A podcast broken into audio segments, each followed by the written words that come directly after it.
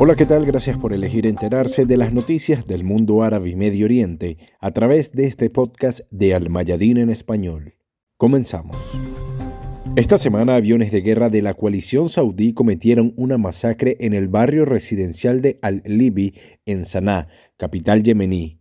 Hubo al menos 23 víctimas. El corresponsal de Al-Mayadín informó que una familia entera murió durante el ataque contra la casa de un general de brigada y piloto retirado, situada en el barrio residencial. La coalición saudí impidió que los equipos de ambulancia llegaran al barrio de Al-Libi mientras anunciaban múltiples bombardeos aéreos sobre la capital yemení. Los agresores dijeron que la situación sobre el terreno requiere ataques continuos en respuesta a los que considera es una amenaza por parte de la resistencia yemenita.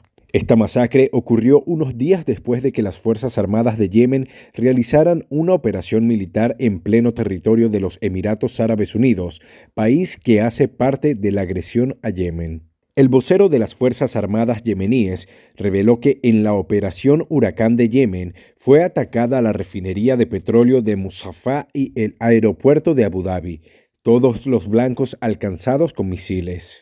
También usaron drones Sumat 3 que alcanzaron otros objetivos sensibles e importantes. El general yemení le advirtió a los Emiratos Árabes Unidos que no estarán seguros si continúan su escalada contra Yemen. Desde Yemen prometieron que esa operación no será la última si la agresión continúa. Explicaron que el precio que están pagando los Emiratos confirma que cualquier país que tenga como objetivo a Yemen, que viole su soberanía e independencia y que ocupe sus islas no estarán a salvo de los ataques. Durante el fin de semana, el portavoz del movimiento yemení Ansar Allah afirmó que los mortíferos ataques aéreos llevados a cabo por la coalición militar liderada por Arabia Saudí contra Yemen ponen de manifiesto la bancarrota de la coalición frente a la resistencia yemení. Cree que el reciente ataque a Yemen demuestra que no han logrado ninguno de sus objetivos políticos y militares. Arabia Saudí inició la guerra contra Yemen en marzo de 2015, liderando una campaña militar formada por sus aliados regionales, entre ellos los Emiratos Árabes Unidos. Con su guerra, pretendía desmantelar el movimiento popular Ansar Allah y recuperar Yemen como su peón, reinstalando al expresidente Abd Mansur Hadi. El reino estimó al principio de la guerra que saldría victorioso en pocas semanas. Y este fin de semana comenzaron en Noruega conversaciones entre los talibanes y algunas potencias occidentales centradas en la crisis humanitaria que enfrentan en Afganistán, la hambruna que amenaza a millones de personas y los derechos humanos. En una visita de tres días a Noruega, los talibanes, encabezados por su ministro de Relaciones Exteriores Amir Khan Mutaki, se reunirán con responsables noruegos y representantes de Estados Unidos, Francia, Reino Unido, Alemania, Italia y la Unión Europea. La formación de un sistema político representativo, la respuesta a la crisis humanitaria y económica, las preocupaciones de seguridad y antiterrorismo y los derechos humanos, en particular la educación de las niñas y las mujeres, estarán sobre la mesa, dijo el Departamento de Estado estadounidense. Los talibanes, que fueron expulsados en 2001 pero volvieron al poder en agosto tras una guerra relámpago, esperan que las conversaciones ayuden a cambiar la atmósfera de guerra por una de paz, dijo el portavoz islamita Sabihullah Mujahid. Ningún país ha reconocido hasta ahora su gobierno y la ministra de Relaciones Exteriores noruega, Anniken Huitfeldt, subrayó que las conversaciones no constituyen una legitimación ni un reconocimiento. Tenemos que hablar con las autoridades que dirigen de facto el país. No podemos dejar que la situación política conduzca a un desastre humanitario aún mayor, agregó la ministra. Desde agosto, la ayuda internacional que financiaba cerca del 80% del presupuesto afgano se detuvo repentinamente y Estados Unidos congeló 9.500 millones de dólares en activos del Banco Central afgano. El desempleo se ha disparado y los funcionarios llevan meses sin cobrar, en un país ya asolado por una grave sequía. El hambre amenaza ahora a 23 millones de afganos, el 55% de la población según la ONU, que ha pedido 4.400 millones de dólares a los países donantes este año. Sería un error infligir un castigo colectivo a los afganos solo porque las autoridades de facto no se están comportando bien, reiteró el viernes el secretario general de la ONU, Antonio Guterres.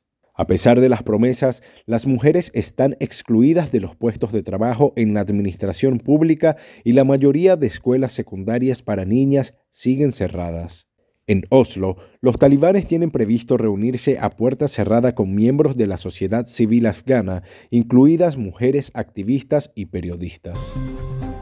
Y esta semana fue frustrado un intento de liberar a 3.000 prisioneros de Daesh en la ciudad siria de Hasake. Las fuerzas democráticas sirias aliadas a Estados Unidos se enfrentaron a la insurgencia dentro y en los alrededores de la prisión de Al-Sina y solo 20 prisioneros escaparon. El grupo terrorista intentó liberar a unos 3.000 de los líderes más peligrosos de la organización. El Daesh comenzó sus ataques el jueves cuando dos carros bomba explotaron frente a las puertas de la prisión. Los miembros de Daesh quemaron mantas y plásticos dentro de las celdas en un intento de provocar el caos, mientras desde afuera los terroristas que atacaron la prisión huyeron al barrio de Al-Sour, cerca de la prisión, y se escondieron en casas de civiles. Las fuerzas de autodefensa tienen detenidos actualmente a cerca de 12.000 miembros del Daesh procedentes de 50 países diferentes en varios centros de detención en Hasake, Kamishil y Malikiyah. Unas 2.500 familias de Daesh también están detenidas en los campos de Al-Hol y Roj en Hasake, debido a que la mayoría de los países no repatrian a los ciudadanos afiliados al grupo terrorista. Otro hecho.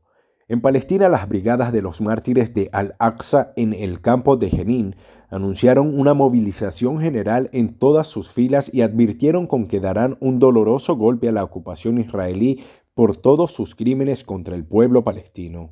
El portavoz de las brigadas subrayó que la escalada de los crímenes de la ocupación israelí en Beita, Jabal Sebi y Barca, junto con la escalada de los ataques de los colonos a través de la matanza y la destrucción, serán respondidos con un poderoso golpe y el anuncio de la movilización de todos los combatientes. Añadió que frente a la arrogancia de la ocupación y de los colonos que causan estragos en Tierra Santa mediante ataques brutales, asesinatos, demoliciones y destrucciones, juran golpes dolorosos en los más profundos de la ocupación. Subrayó que la ocupación no gozará de seguridad y protección a menos que abandone las tierras palestinas y sus lugares sagrados. El portavoz también confirmó que la batalla con la ocupación avanza y no hay retirada hasta que se consiga la libertad y la independencia, subrayando que lo que se tomó por la fuerza solo puede recuperarse por la fuerza. Más noticias. El ex primer ministro libanés y jefe del movimiento futuro Saad Hariri anunció la finalización de su trabajo en la vida política y llamó a los miembros de su partido a dar el mismo paso. Informó que no se presentará a las elecciones parlamentarias y que no apoyará a ningún miembro del movimiento en esos comicios. Un día antes de este anuncio, Hariri se reunió con el presidente del Parlamento, Navid Berri, para discutir los últimos acontecimientos. El sábado se difundieron en las redes sociales videos de concentraciones populares en apoyo del regreso de Hariri a la carrera electoral, cerca de su residencia en el centro de Beirut. Y así llegamos al final de este episodio del podcast de Almayadín en español. Recuerde que estas y otras informaciones usted las encuentra en nuestra página web y en nuestras redes sociales. Hasta la próxima.